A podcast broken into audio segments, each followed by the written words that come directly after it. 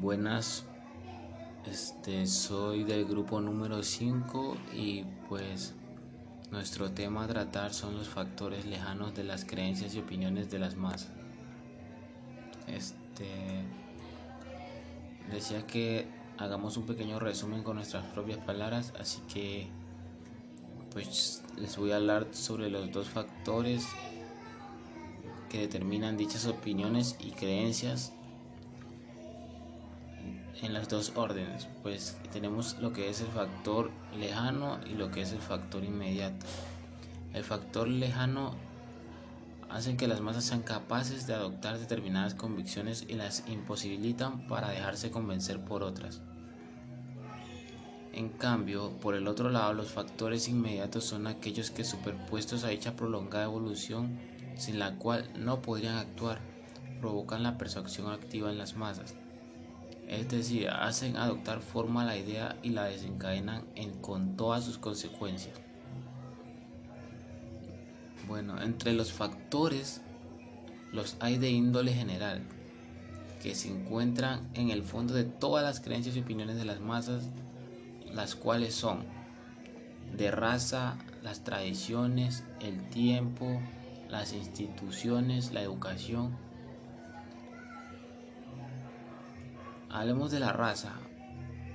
La raza ha pasado a situarse en el primer plano ya que por sí solo es mucho más importante que todos los demás.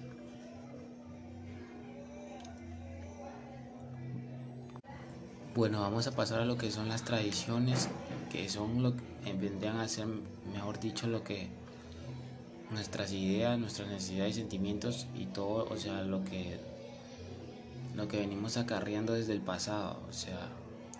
como la palabra mismo lo dice, las tradiciones, o sea, son lo que es como una cadena que viene cada año, cada siglo, como, como lo quieran ver. Pues como verán, esta puede evolucionar, puede que algunas tradiciones ya no se celebren y otras pues se sigan celebrando, pero ya no de la misma forma están cambiando los esquemas, pero todo es creado por el organismo del pasado. Bueno, por otro lado tenemos lo que es el tiempo, que como todos sabemos, eh, a medida que van pasando los años van sucediendo diferentes tipos de historia, o sea, cada año se va marcando algo diferente, lo que puede hacer que la historia cambie ya sea ya en el futuro. Y pues, como decía en el libro, su acción es aún inmensa y mantiene bajo su dependencia a las grandes fuerzas tales como la raza que no pueden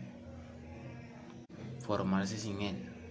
Cuarto, por otro lado, las instituciones políticas y sociales este es como para poner como quien dice orden a los defectos sociales este, por lo cual progresan los pueblos y resulta el perfeccionamiento de las constituciones y de los gobiernos. Y pues a los cambios sociales que operan a golpes de decretos. Quinto es tenemos la instrucción y la educación que viene a ser como para mejorar a los hombres e incluso hacerles iguales. Debido al simple hecho de la repetición, tal idea llegarse a convertirse en uno de los inquebrantables dogmas de la democracia. Pues ahora voy a dar unos ejemplos más o menos ahí. Por ejemplo, tenemos lo que es la campaña de vacunación que yo creo que marcó, bueno, va a marcar la historia de ahora en adelante. La pandemia también creo que es un claro ejemplo, ya que cambió la forma en que vivíamos y cómo cómo nos desenvolvíamos eh, en, nuestro entorno diario. Pues también tenemos lo que son las elecciones, que pues como todos sabemos, llegó un nuevo presidente pues y eso también va a quedar marcado ya en, en la historia como quien dice ya prácticamente eso va a pasar al tiempo otro hecho histórico que también creo que va a quedar marcado es el asalto al Capitolio por parte de los simpatizantes de Donald Trump. Este, pues como todos sabemos, el 6 de enero del 2021 en el Capitolio, pues trataron de entrar a la fuerza y